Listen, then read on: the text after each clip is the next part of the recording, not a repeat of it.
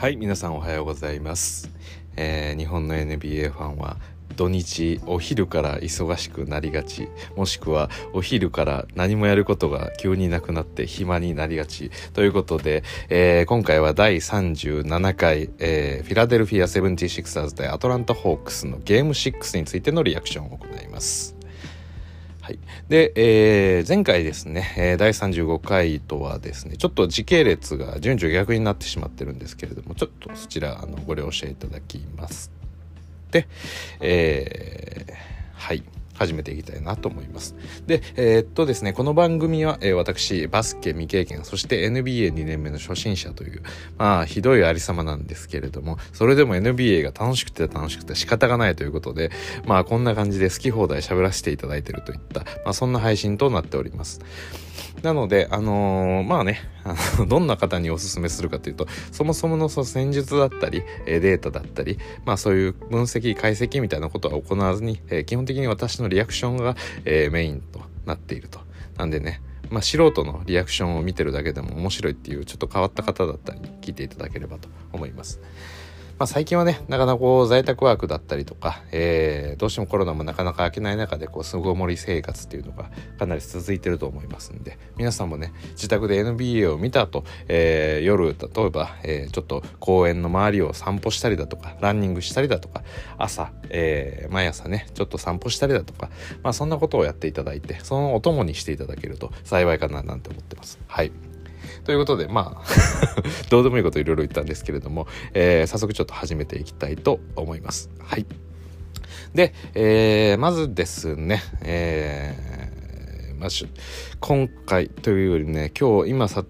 収録してるのが6月19日土曜日の夕方頃なんですけれども、えー、この試合もねめちゃくちゃ面白かったんですよねこれはい でユタとねクリッパーズに関してはねこれはもうねもう感涙でした。もう泣いちゃいました。はい。で、これはね、目がうるうるしたっていう感じでしたね。はい。で、まあ別に試合の優劣みたいなものはないんですけれども、えー、何にせよね、まあ結果から言いましょう。これ、えー、シクサーズ勝ちました。104対99で。ということは、そうですね。シリーズ3対3のタイゲーム。つまり、ゲーム7が待ってるといったことです。はい。というわけなんでね、まあ今日の試合を振り返るとともにね、まあシリーズ通して、まあ私の所感なんかっていうのも話していければと思っております。はい。それでは、えー、始めていきましょう。えー、まずですね、これは、まあ今までね、こう、なんでしょう、先ほどのクリッパーズのその話とかでもそうなんですけど、やっぱりこう試合がね、こう逆転する、まあそんな展開っていうのはやっぱり見ていて面白いですよね。で、この試合まさにね、これパキッとはっきり分かれてるんですけど、第1クォーターは、え、圧倒的なこのアトランタのリードだったんですよ。それをね、じわじわじわじわと縮めていって、第3クォーター直後から一気にリードがチェンジして、で、えー、シクサーズがそのままリードを守りきったと。はい。だからこのゲームってリードチェンジ1回しかないんです。それが第3クォーターの初めなんですよ。いやー、こういう試合も面白いですね。今までちょっとなかった展開ですよね、これは。はい。で一番大きなリードで、えー、アトランタとしては12点リード。第1クォーターであったのが一番大きかったリードですと。そしてシクサーとしては11点リード。第3クォーターの中盤ぐらいですかね。はい。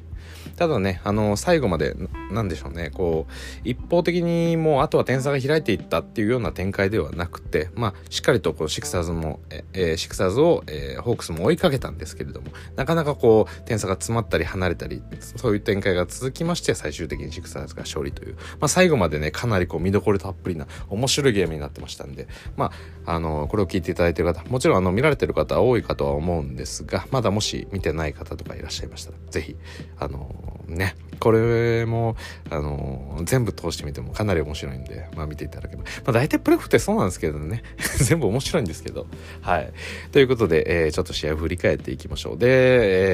えー、この試合ね、あのやっぱりその、最初が気になってたところで言うと、その、まあエンビードですよね。怪我どうなんだろうっていうところで言うと、まあエンビード、うん、やっぱりちょっとまずいのかなっていうのが、この試合の、えー、まあ、最初ですね。あの感じたところでした。そしてねあのこの試合やっぱりかこうかなりホークス自体も、えー、追いついていたというかまああの先にリードを作ったりっていうのもやっぱりこの男トレイヤングですよね。はい。でトレイヤングこの試合なんと34得点取ってます。素晴らしい。そして12アシストも取ってると。でね本当にもう勝ち気なねもうディープスリーをバシバシ打ってきたんで、しかもそれを決めてしまったりとかもして、や、っぱトレイヤングこうね、もう何度も言ってますけど、やっぱり本当にこのプレーオフで成長しましたよね。今年初めてのプレーオフですよね。ホークスは。いや、ホークスっていうか、まあ、トレイヤングが。はい。だと思うんですが、えー、まあそんなことお構いなしということで、初っ端から、えー、MVP 争いをしていたような、そのジュエル・インビートのこうパンチを食らわせるような、まあそんな活躍をしていて、まあここまで、えー、シリーズタイまでやってきたと。いったところです。でね、まあそういったトレイヤングの頑張りがある中で、ちょっとやっぱりこれ苦しいなって思ったの、特にこの後半ですよね。点差どれだけ続く、えー、縮めてもやっぱり縮まっていかなかったなっていうのが、えー、ホークスのスリーポイントやっぱりこれすごく気になりましたよね。はい。で、シクサーズが41%決めてます。それに対してホークスが32%と。そして、えー、この試合の中で、えー、もう一つ重要なポイントだったなって思ってるのが、えー、フリースロー。これもうめちゃくちゃ気になったんですよね。あの、やっぱりね、ホークスみたいなチームがフリースロー落としちゃダメですよ、これは。はい。今日ね、54%なんですよ、フリースロー。はい。シクサーズが69%。で実は先に言ってしまうとこの試合 Hack-a-Ben をやったんですよね。はいあのいつも最近おなじみのまあベンシモンズに対してファールをして、えー、ベンシモンズはフリースローが下手なんでまあおそらく入って1本もしかしたら2本外れるんじゃないかっていうところでもうファールをしてしまって、えー、ポゼッションをこっちに取り戻すと。はい。まあそういったねハッカーベンっていうような動きもやったんですがうん自分たちのフリースローは入らないとね、うん、それはかなり厳しいものがありますよね。はい。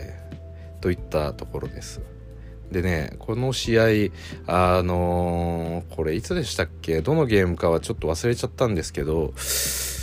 うーんとね、ゲーム5もだったかなちょっとどのゲームか忘れたんですけれども、ゲーム5じゃないですゲーム4ですね確か。セスカリーなんですよねこれ。もう私これこの前だこの間この実況みたいなこともやってたんですけどももうなんてこんなコスパのいい選手なんだっていうことでまあ怒り散らしてたんですけれども。えっとですねセスカリー24点、えー、14分の8の、えー、フィールドゴール57%そしてスリーポイントが9分の6の66%うんこれはねたまんないですよねやっぱり。はい。こうねうん。セスをね止めれないんですよね。かなりこれあのー、なんでしょう。セスがバコバコこう入り出してる時とかに本当止めれなかったんですよ。これなんとかなんないですかねこの第3クォーターぐらいのこの一気にこうリードを作られていった展開っていうのもやっぱりこうスリーポイントがバカボコバカボコ入っていったっていうのがあって。うん。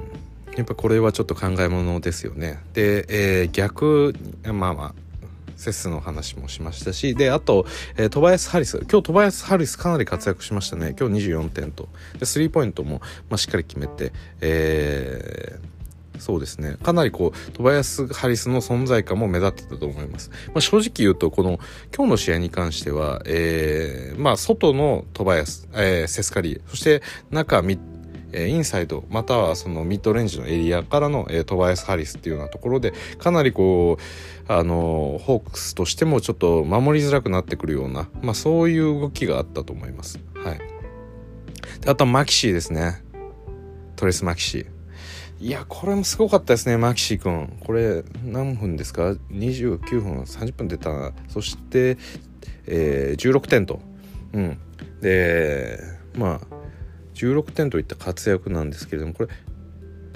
どうでしょうかね？えっと、そうですね。はいはいはい。えー、第3クォーえ、第4クォーターで7点を取ったりとか。なんかねマキシー君があのかなりいい感じでしたよね。あのそうですね。ほ本当に見てて思ったんですけどもそれこそ、うん、こんなに動けるんだったらサイブル使い道もちょっと悩ましいなって思うぐらい、えー、まあいい動きをしてました。このサイブルまあ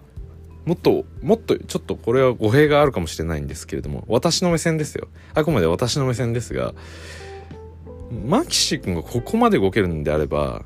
サイブルやベンシモンズよりも使いやすいんじゃないかなってすごく思ったんですよね。うん、まあ実際今日もね一番その3人の中でミニツが多かったのはマキシーで30分出てる。29分29秒出てるんですけど。うん。そうですね。はい。でえー、まあねこれシクサーズねもう私やっぱこのベンシモンズの話ずっとしてると思うんですけどやっぱベンシモンすごい気になるんですよねこれ。うん。あとマティス・サイブル。このねこのシクサーズの何でしょうこのガード陣のディフェンダーみたいな考え方っていうのが私はこうどうもまだしっくりきてない節があってあのー、まあいい時はいいんですよ。いい時はいいっていうのはまあ当たり前なんですけどやっぱりね今日もねそのうんまあ後で言います。ベン・シモンズの話は私長くなるんで後で言います。はい。ちょっとねだからそうですねみんなに皆さんに聞いていただきたいんですけれどもやっぱ多分ベンシモンズファンの方だけは今のところ配信聞いててあんまり気持ちよくないかもしれないんでベンシモンズファンの方に関しては、えー、逆にこのシクサーズのところだけ聞かないみたいな、そんなこと、いや、するわけないんで、ちょっとそれは申し訳ないんですけれども、な、なんでしょうね。私もその嫌いな選手では全然なくて、すごいと思ってるんで、なんか使い方を変えてほしいっていう意見ですね。なんで、あのー、まあもしかしたら、あのー私の話を聞いてなんだこいつってまあなんだこいつって基本的には思うような話しかしてないんですけど まあその中でねやっぱこれ聞いて気分悪くなられるのはあの私としても本意ではないんであのね、うん、確かになそうそれは一理あるよぐらいであのうんこう聞いたりまあそれ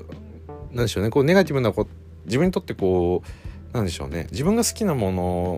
をこう好きってこう言ってくれないと結構なんかイラつくというかなこう憤慨してしまうタイプの人っていると思うんですけど別にまあそれぞれの好き嫌いはある中で、うん、まあ聞くっていう中でまあ別に私こういうとね なんか言えば言うほど弁士物のこと嫌いみたいになりますけど決してそうじゃないんでね。はい。それだけは言っときます。ということでえー、っとホークス次ちょっと行きまして、えー、これトレイヤング34点そして5リバウンド12アシスト3スティールと。いや素晴らしいですね。本当にトレイヤングは、えー、今日まさにねこのディープスリーとかも決めてたんでちょっと後からねあの、そのショットチャートみたいなどこの辺からショットショットを打ったのかとかもちょっと気になるんで見てみたいなと思ってます。で、えー、続いてがですねケビン・ハーター。そうこの日ハーターがすごく良かった。そうなんですよ。ハーターがねすごく活躍してまして、まあ、このシリーズの中でねハーターがこんな2番目のスコアラーになったことって多分一度もないはずなんですよ。私が見てる限り。そこまでこう印象に残ってこなかったっていうのもあって。うん。ただねあの、役割としては、まあ、しっかりと働いてはいたんですけれども、うん、まさかねここまで活躍するとは思ってなかったです。はい、うん。そしてですね、まあ、逆になんですけれどもまあそうですね、えー、まあ、ガリナリだったり、えー、ジョン・コリンズってガリナリはねちょっと16点あのしっかり取ってくれたんですけれども、うんそうですね。ジョン・コリンズですよね。ジョン・コリンズってどういう使い方をすればいいんでしょうかね。なんか私あんまりジョン・コリンズのこ使い方が分かんないんですよね。あのアリウープとかに参加してくれてるとか、えー、まあ、リバウンドとかにも参加してくれてるとかそういうのは、見ててすごく分かるんですけど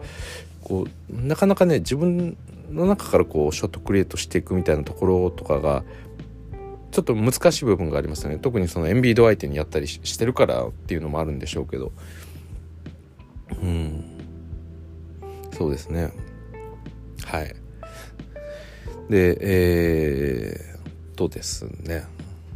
あとはですねボグダン・ボグダノビッチ。ボグダンが今日ダメだったんですよね。うん。今日7点です。フィールドゴール11本打って7点なんですよ。うん、3もとことん入らなかった。1本だけ6分の1だったんですよね。だからこの辺りがねちょっと惜しかったですよね。あのー、今日はねあのアトランタのホームだったんでちょっときあの流れに乗せてねボグダンだったりこのジョン・コリンズあたりがもう少しあ本当にあと3点ずつぐらい取ってくれれば勝ってたかもしれない試合というかまあ実際この試合あの5点差でシクサーズ勝ってますし、まあ、最後ねかなりこう拮抗したところであのホークス側の得点がなかなかこう難しいみたいな状況もあったんでそれもどうするかっていうとこですよね。であとこれ結構私気になったのが、まあ、11分しか出てないんですけれどもルー・ウィリアムス今日0点なんですよ。でこの0点ってすごい思ったのがこれマキシーがディフェンスついてた時なんですよ。マキシーがねめちゃくちゃ邪魔するんですよルーの。でルーって結構なんかなんでしょう。まあその本人のキャラクターもそうですしこのプレイ自体もこ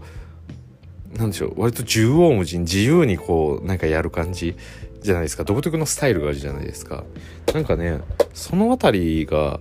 あの本当にこうマキシをめちゃくちゃ邪魔そうにしてたんですよね。はい、でなんか最初に一回ブロックされたのかな？なんかこう最初にうん。そういったことが一度あってからなんかルーがね普段こうふらーっとしててふらーっと横に流れながらあのかなりこうタフなショットとかもポンポン決めていくっていうイメージのあるルーなんですけど普通打つ時にねなんかいつものルーともうこれかなり微妙ですよ。ほんのちょっとなんか気にしてる感じがあるんですよ。その今チェイスしてきてるマキシーのこと。それでねことごとく外れたんですよ。はい、だからねこん、はい、それを見て先ほどのまあ言ったこともあるんですけどもマキシーここまでやるんだっていうちょっと驚きですよね。はい。いやびっくりしました本当に。いや本当にルーがね今日はね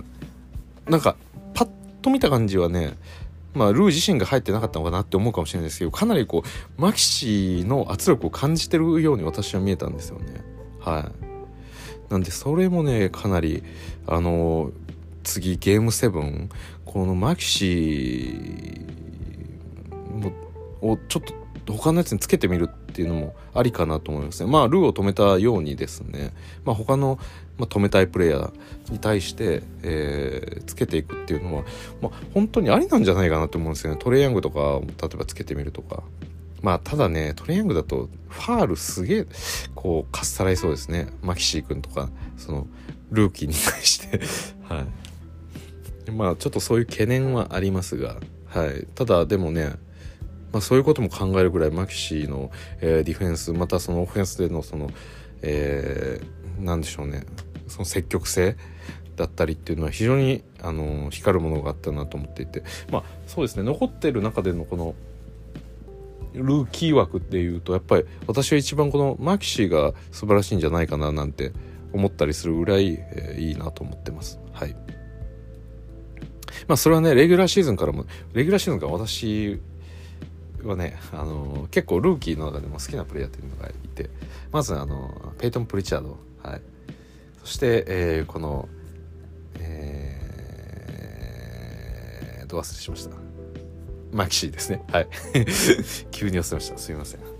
であとは、えー、そうですね。うん。なんかこう言うと出てこないですね。リチャードマキシー。まあいいです。はい、まあ、そんな感じでですねえーまあ、この試合ゲーム7このマキシー君っていうのも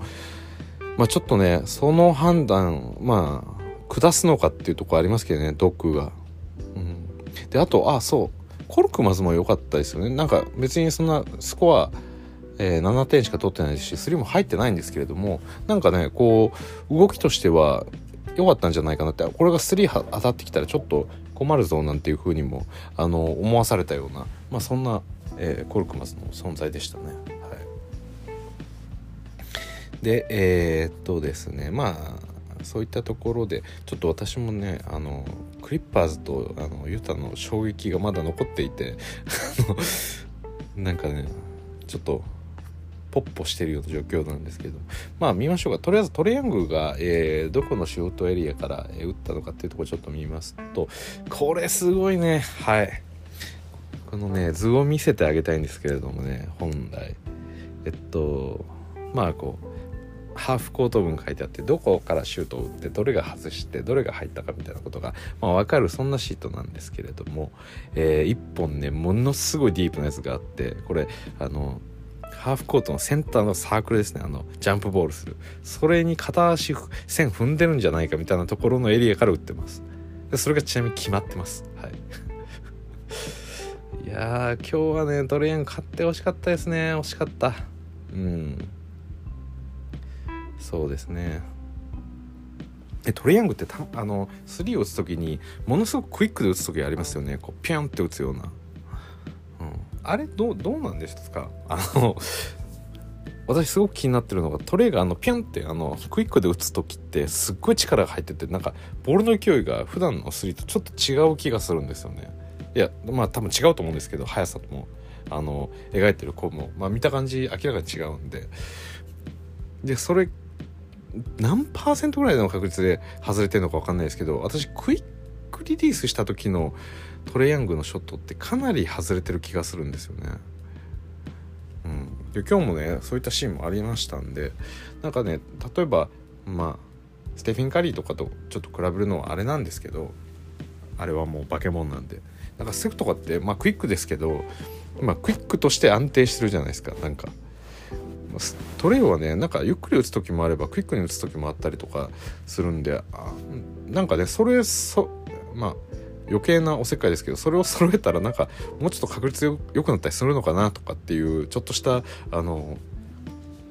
何でしょう疑念がありますね。ただまあもちろんね本人が打ちやすい形で打って入るのが一番なんでまあこれが正解だってトレイが思ってるのであればまあそうなんでしょうと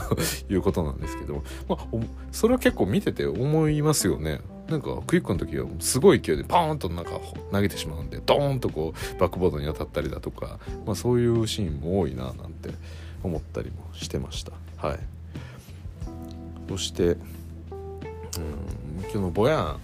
ボヤンはボヤンじゃないボグダンですね。ボグダン・ボグダノビッチもうちょっと活躍してほしかったなと思ってどこがダメだったんだろうと思って、まあ、シュートレンジ見たんですけど、えー、決めてるのは本当にあれですねその制限区域ギリギリ要はリムの近くにもう入るっていうようなまあ近いエリアとあと右コーナー1本っていう感じですね。それ以外の、えー、ペイント内のエリア、えー、まあフリースローラインのあたりのでのショットだったり、えー、右の、えーとまあ、ショートコーナーの辺りだったりとかそのミッドレンジのエリアだったりスリーポイントのエリアっていうのことごとく外れてるので、まあ、基本的に見た感じこうリムから離れれば離れる離れた分だけ全部外れてるっていう感じなんですよ。だから、うん、今日はタッチが良くなかったまあそんな一言で言ってってしまうのもあれなんですけどまあそういうことでしょうね。でジョン・コリンズに関してもね今日はねもう3も、まあ、中もね全部入らずに、まあ、決めたのは本当にリムの下っていうとこと、まあ、同じように、えー、まあショートコーナーのあたりっていうところですね。うん。まあ基本的にはね、まあ、やっぱり外の方が、え、外れやすくなるんでそうなるんですけど何にせよねこれハーターとかもそうですね。あの右のえー、右コーナー3本決めて右ウィングのコーナーも3本決めてるんですけれどもそうですね。まあハータはまだ、うん、まあペイントのあたりで12345 5つぐらいはあの決めれてるんでまだいいかなと思うんですがまあハタにしてもねちょっと、えー、トップだったり左ウィングからの3っていうのが、まあ、1本も入ってなかったりもするんで、うん、なかなかねこうなってくるとまあもともと分かってることですけども3がね一切入ってないですね。はい。一切で一切ではないですけどかなり入ってないですね。はい。で逆に見ましょうか。セスカリ。ーやられましたね今日はセスカリーに。はい。トップの位置で3本決めてそして右ウィングでも1本左コーナーで2本決めてますと。そして、えー、まあエルボーあたりの、えー、ちょっと深めのジャンパーもえー、2ポイントジャンパーも決めてまして、うん、やっぱりうまいですよねセス。本当になんか決めてきますよね。はい。で今日エンビードがねなんかちょっとタッチが悪かったですよね。特にあのエンビードがすごくあのまあよくやるというか得意とするというか、えー、まあポストアップからの,、えーそのまあ、ターンアラウンドのフェイダーウェイみたいなやつ。あれがねもうほぼ外してますよね。見たとこ1234567多分7分の1ぐらいですね。そのおそらくポストから。まあその今1だけで見てるんで実際ポストじゃないかもしれない。まあまあまあでもポストアップしてると思います。おそらく。エンビードなんで。はい。そして、えー、そうですね。あとなんか今日ハワードすごい怒ってましたね、そんなに怒らなくてもと思って。いやこれきついですね。ベンシモンズとサイブル。うん。なかなか難しいものがありますけれども。はい。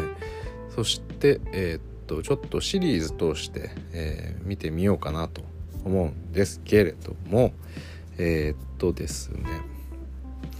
ここまで、まあ、次これからゲーム7を、えー、迎えるということで、まあ、簡単に振り返っていくと、まあ、ゲーム12ゲーム1はホークスの勝利。ゲーム2が、えー、シクサーズの勝利。ゲーム3が、えー、シクサーズの勝利。ゲーム4がホークスの勝利と。ここでシリーズがタイになっていたと。はい。そしてね、えー、ここに来てだから毎回お互い1個ずつ勝ち合ってるんですよね。1対0になって1対1になってで2対1になって2対2になってそしてまたこう3対3になったといった感じですねでえ、っとだからお互いねえー、そうですよねこの間えー、ゲーム5はシクサーズのホームですよね。シクサーズホームで、アトランタが勝って今回アトランタホームでシクサーズが勝ったと。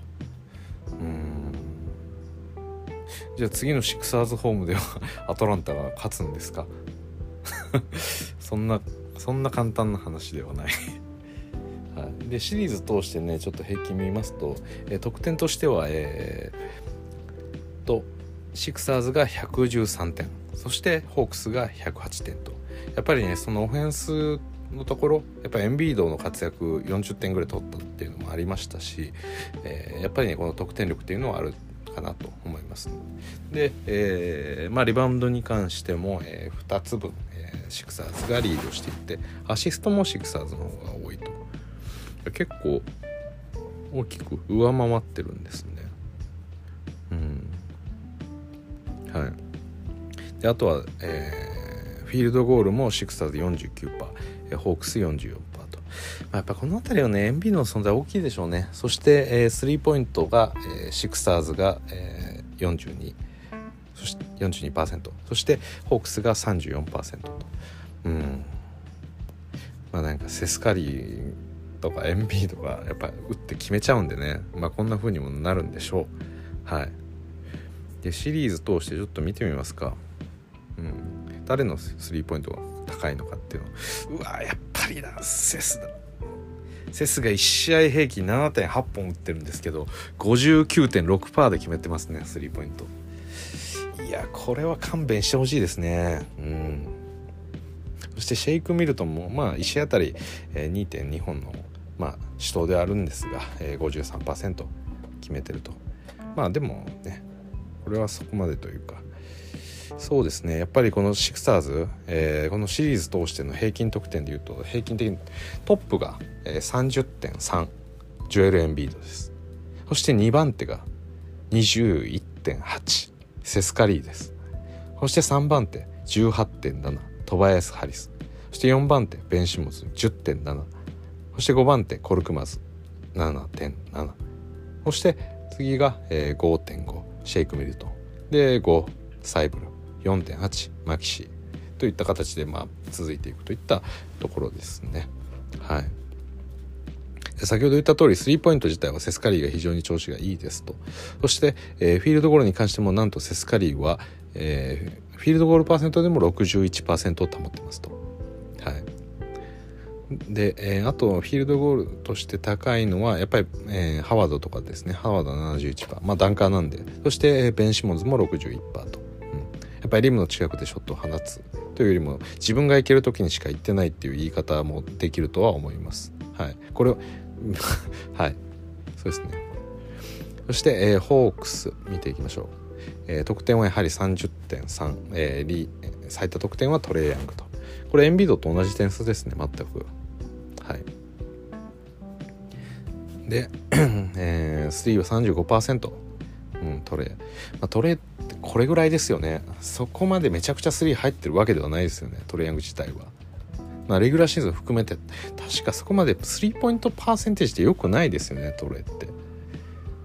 すごい打ちますけど。打つからなんかこう新世代のカリーだみたいなそんなことを言う人もたまにいたりもしますが、うん、そんな決まってるイメージは打つイメージはありますけど決まってるイメージはそこまでないですよね、うん、どうでしょうか。ほい。34パーあプレーオフかこれ。えー、間違えましたね。ちょっと待ってくださいね。ちょっとレギュラーシーズンを見せてくれ。ああレギュラーシーズンも34.3%やっぱりこれぐらいですね。はい。なんでまあまあレギュラーシーズンよりちょっといいと。1%ほど。はい。で2番手得点が、えー、ジョン・コリンズ15.3と。うん。そうですね。やっぱりこうセスカリーがさっき21点取ってるんでもうちょっと欲しいところですよね。はい。で3番手ボグダン・ボグダノビッチ14.8でフィールドゴールああこんな悪いんですか？シリーズ通して。ボグダンこのシリーズでは38%ですねフィールドゴール率。スリーポイントが30.4%そうですか。なるほど。ちょっと気になってきますねボグダンとか。レギュラーシーズンどうだったんでしょうか今シーズン。次にジョン・コリンズも気になってきましたね。ボグダンはレギュラーシーズンの平均得点は、16点そして、スリーポイントが43%入ってますね。そうですよね。スリー入りますよねボグダン。なぜこんなことに？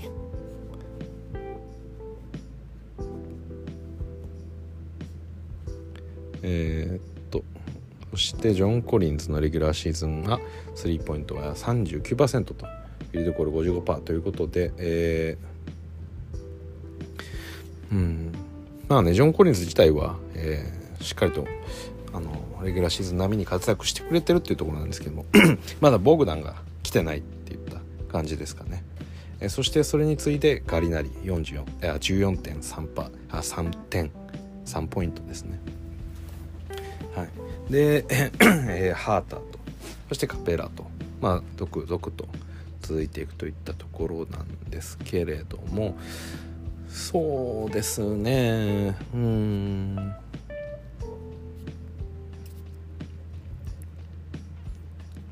ちょっとボグダンが伸ばしてくれないとなんかホークスってちょっと難しそうな感じがしますしますよねちょっと。うん。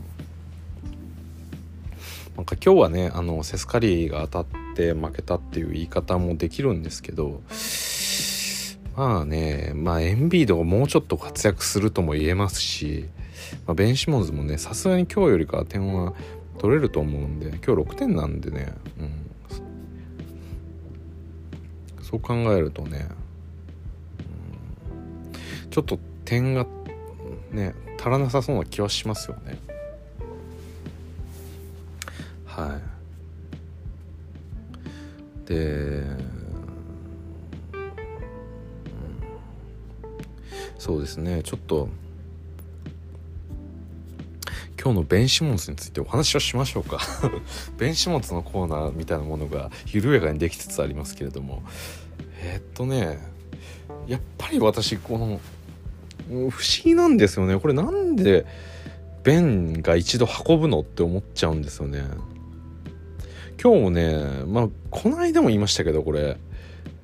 やっぱり得点を追いかけたいっていう時全部セスカリーがやってるのになぜベン・シモンズがそこで一度ボールを持ってセスカリーに渡すという作業が必要なのかっていうところが本当によくわからないですね。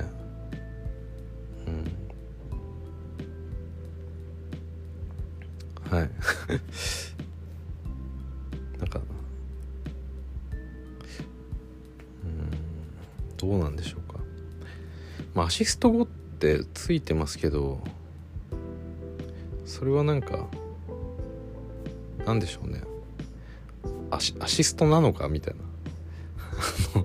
まあアシストがついてますけどそれは自分がボール持ってスタートしてるんでそれ渡して打てばそれがアシストとして換算されてるだけじゃないのかみたいな風にちょっと思ってしまいますよね。なんかそんな アシストしてるシーンってそんなないんで、うん、今日の試合に関しても。まあ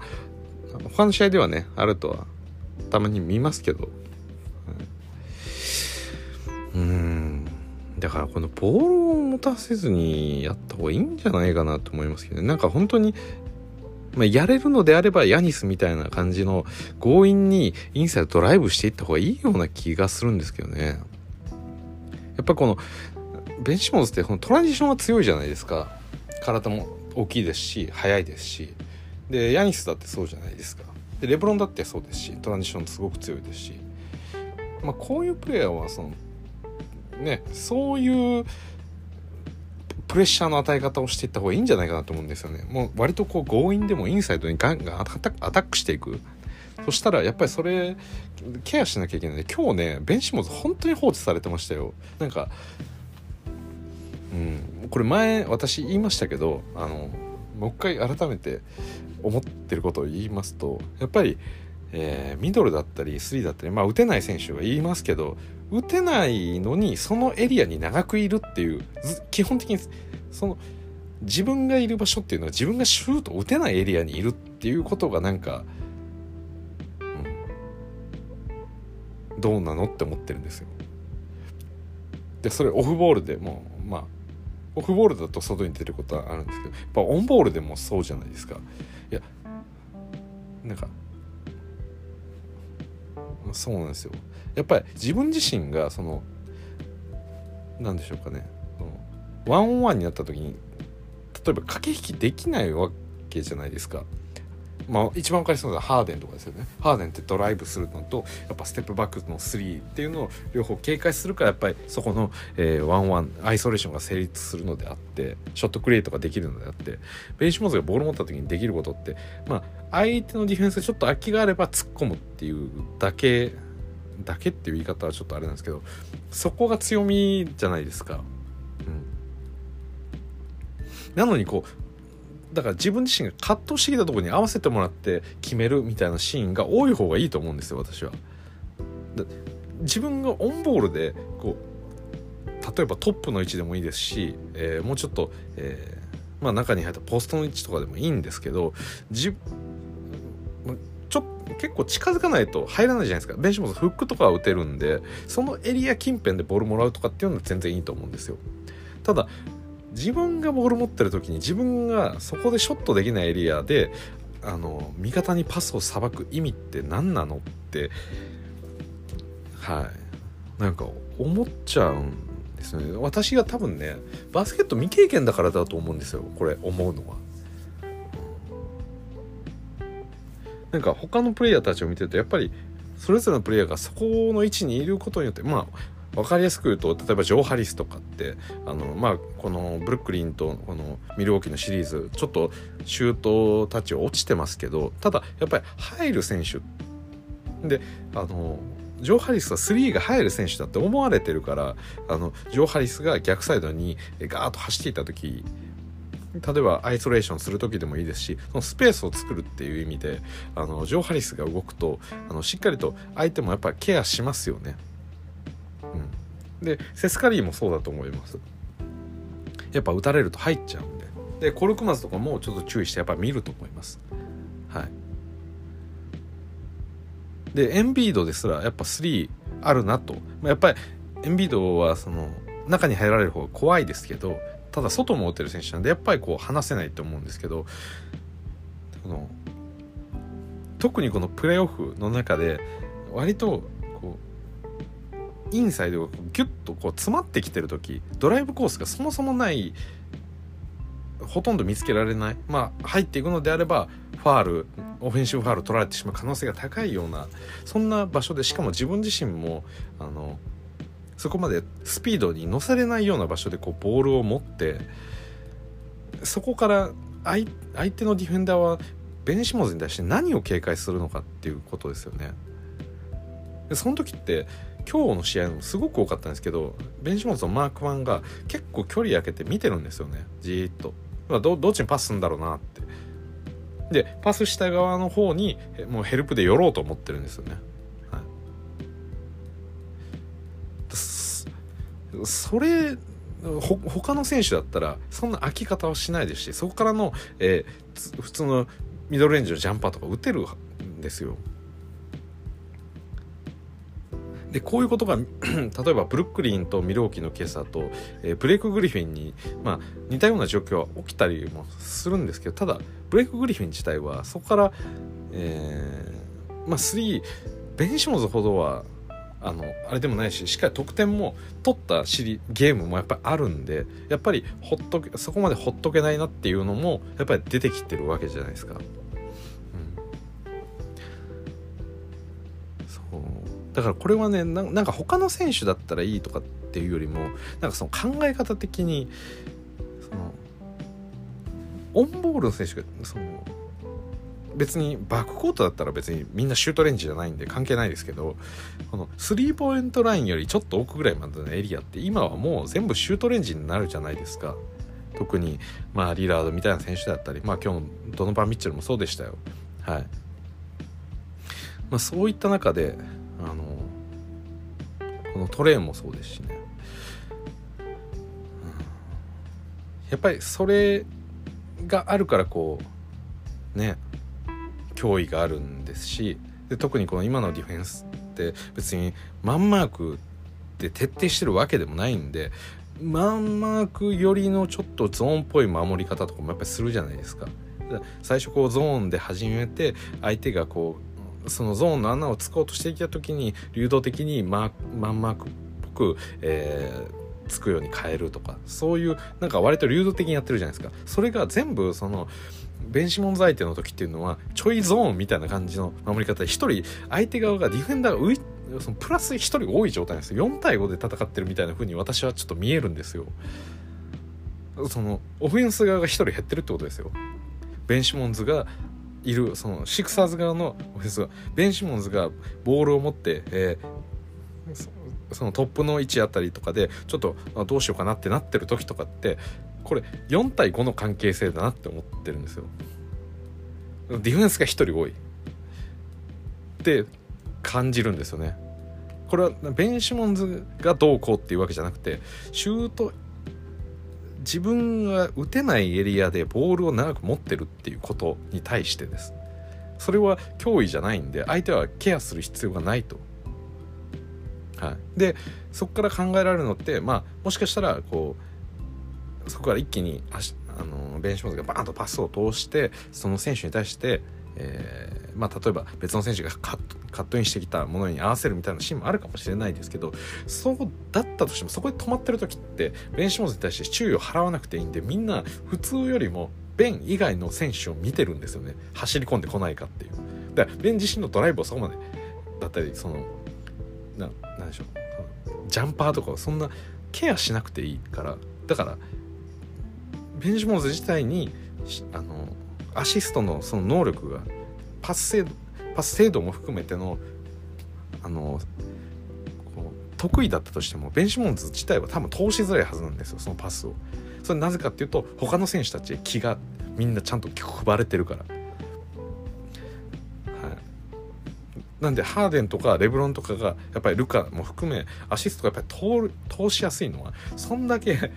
あその3人のドライブっていうのは驚異的ですし止めそれを止めるためになんなら1人2人のヘルプを生かせようって思うぐらい周りの選手たちもそのルカがステップバックするのかあのドライブしてくるのかっていうでその辺りの駆け引きをみんなが見てなきゃいけないと。だから他のプレイヤーたちはバックドアに抜かれやすくなりますしっていうことがやっぱあると思うんですよ。はい、なんでベン・シモンズにボールをさばかせるっていうことはどうなのかっていうことを私は言いたいということです。はい。ベン・シモンズ自体はそのヤニスみたいな感じで、まあ、ヤニス自身の使い方も私はヤニスはねちょっとすごすぎるんであれでもいいんかもしれないんですけれども、まあ、もっとねこのある意味シックスマン的に出てきて、えー、そうですね。チームをこう活気づかせるみたいな。もう思いっきり出てきた時にはもうドライブしまくるみたいな。ドライブしてキックアウトドライブしてキックアウトみたいな。でそれでガチャガチャガチャガチャ中がやばいぞやばいぞみたいな感じになならせてこの、まあ、セスなり何なりにこう外にックアウトしてコルクマズなりにこう投げて決めてもらうっていうそういうシーンはあっていいと思うんですよ。はい、ただいつもベン・シモンズからボール起点で始めるとそのいつも4対5の不利な状況でスタートしてる感じがものすごくします。今日もだからものすごく浮いてるんですよね。あの俺何しようみたいな感じでもう誰もケアしてない。でベンチマーク自体ももうオフボールそんな動いてもない。もうみたいなシーンがかなりあって私はめちゃくちゃ気になったんですよそれがやっぱり。で今日なんかこうねまあハックされたっていうのもありますしまあそのフリースローに関してこうどうなんだっていう意見もありますけど私はそれ以前にまあそこの問題ですよね。そそこじゃないですよ。さっき言ったあのボールを打てないのに運んでパスするっていうそのね。今日多分トランジションとかもほぼないですよねこれ。どうなんでしょうか。ドライビングフローティングジャンプショットっていうの1本決めてますけどちょっと見てみましょう。うん。これはポスト左のポストでベンシモンズがもらってエンドライン側に行ってえフローターが入ったっていうシーンでしたね。が一つ。そしてもう一つドライビングレイアップって。あこれ失敗してるやつですね。間違い。えっ、ー、とアリウープレイアップ。でこれ多分あ多分スティールとかしてあトランジションで走ってっていう感じですかね。どうでしょうか。あー違いましたね。これは。えなんでこんなことになってるんだ？これはそうですね。ちょっとアトランタのミスですね。明らかな。ディフェンスの問題があって、えー、ローテーションミスが起きて、えー、ベン・シモンズがドフリーに、えー、リムの下でなったというところでそこに真ん中にパスが通った。っていう感じでした。うんこれどうしたらいいんでしょう。なんか、うん、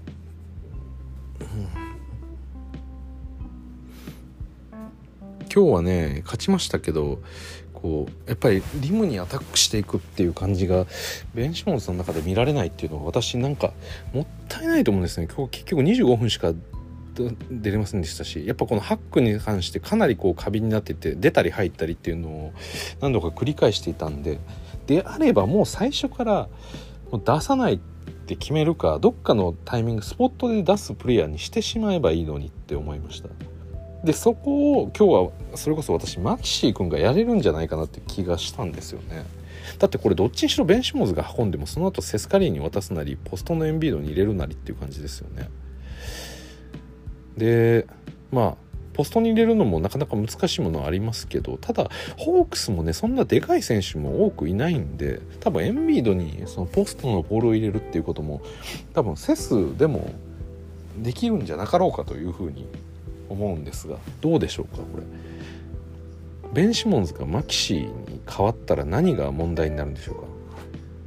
むしろこう単純な先ほど言ったようなそのリムアタックみたいなところに関しても今日はマキシー君の方が全然勢い持ってやってたんでそれでもいいんじゃないかなって思いますけどね、はい。まあ、サイズ的にはねちょっとあのちっちゃくなってしまうんでそのちょっとマキシー君があの苦しい戦いにはなるかもしれないんですけれども、うん、でも本当にこうなんかその今その弁子物の問題がすごく深刻になってる気がします。この弁子物の存在を誰かに変えればなんかもうちょっと楽に勝てそうな気さえしてしまうぐらいに、うん、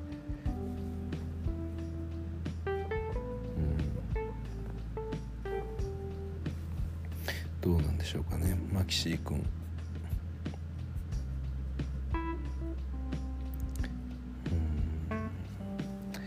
もうちょっとででかければねまあ こんなこと言っても仕方ないんですけれどもどうなんでしょうかね。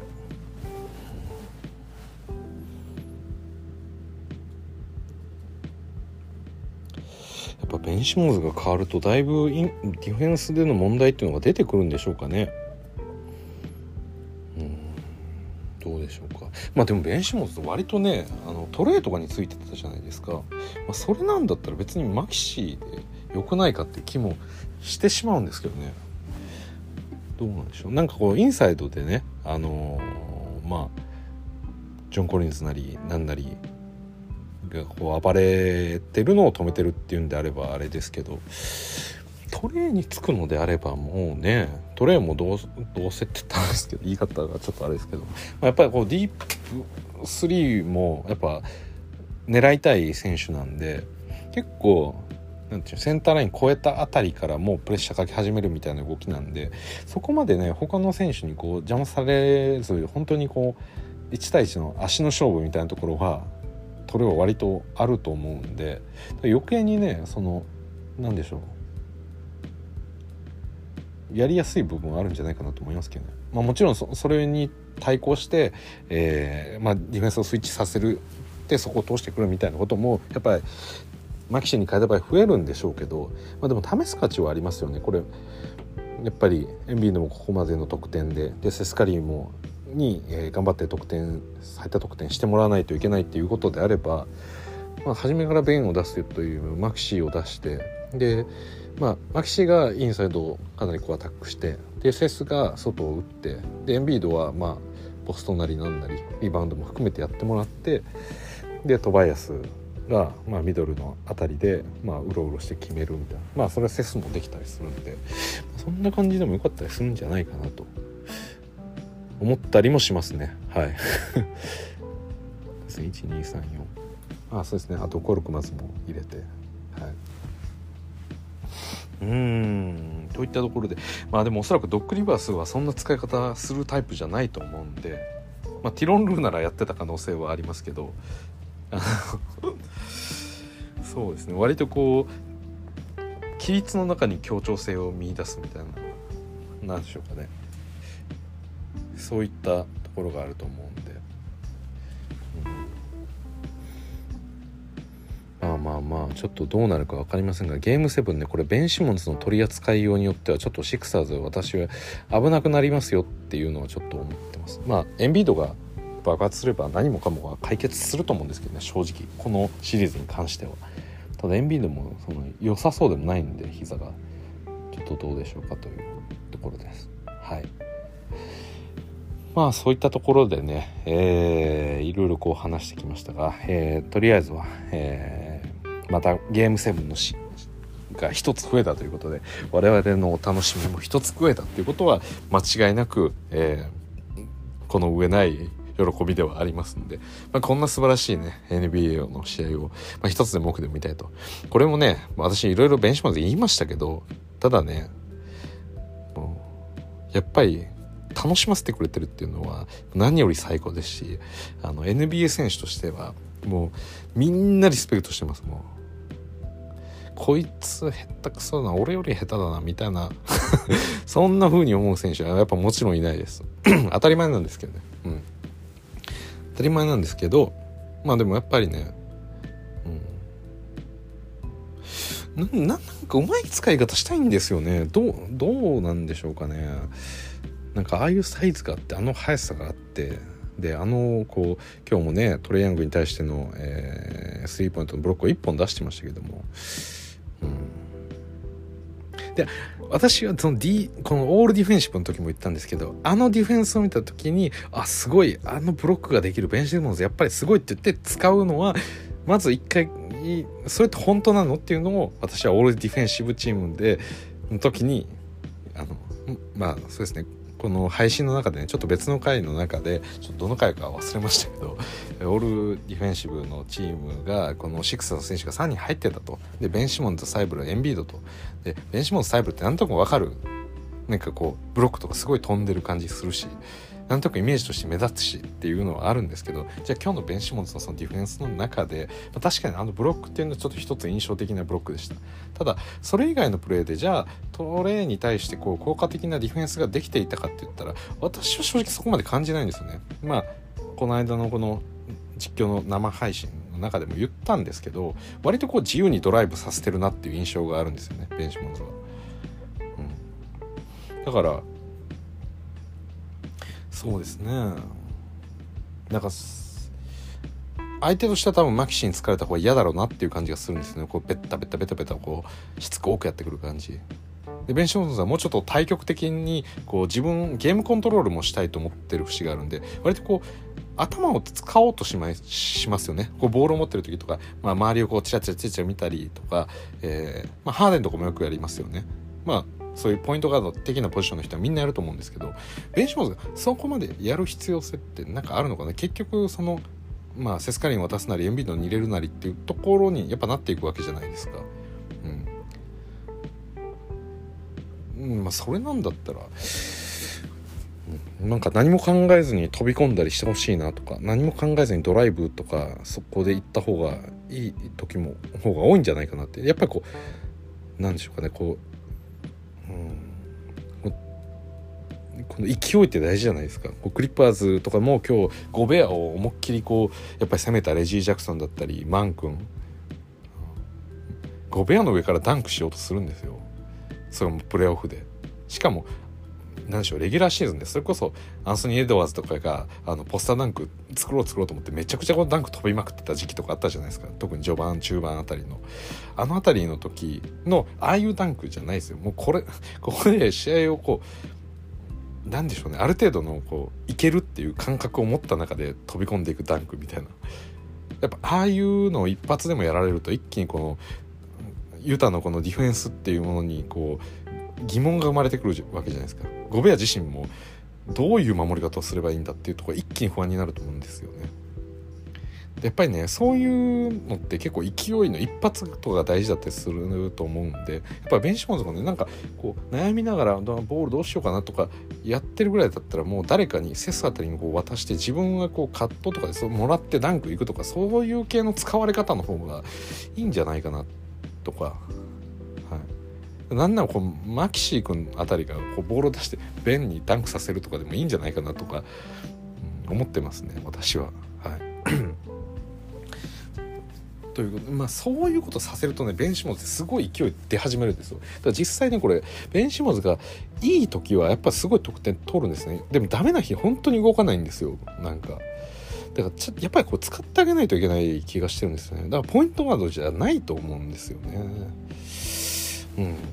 はい。といったところで結局ねやっぱりねこうなんか引っかかるところがあって話してしまうんですけどもまあ何にせよねゲームセブンがまたこれで、えー、ブルックリン・ネッツとミルウォーキー・バックスそして、えー、フィラデルフィアセブンティシクサーズとアトランタ・ホークスになりますと。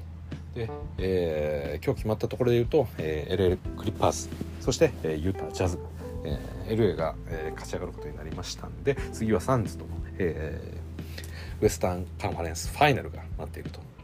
なんでね東はねとことんやるそうというところで ゲームセブン。なんでそうですねこれに関してはねあの非常にあのどちらが勝とうかね、まあ、面白い試合になることは間違いないんで、えー、これもねまた引き続きちょっと私のテンションも収まらないままですねやっていきたいと思いますんで。今後ともねあのまたこれを聞いていただければなと思います。はい。ということで、えー、ここまでお聴きいただきましてどうもありがとうございます。それじゃあまた。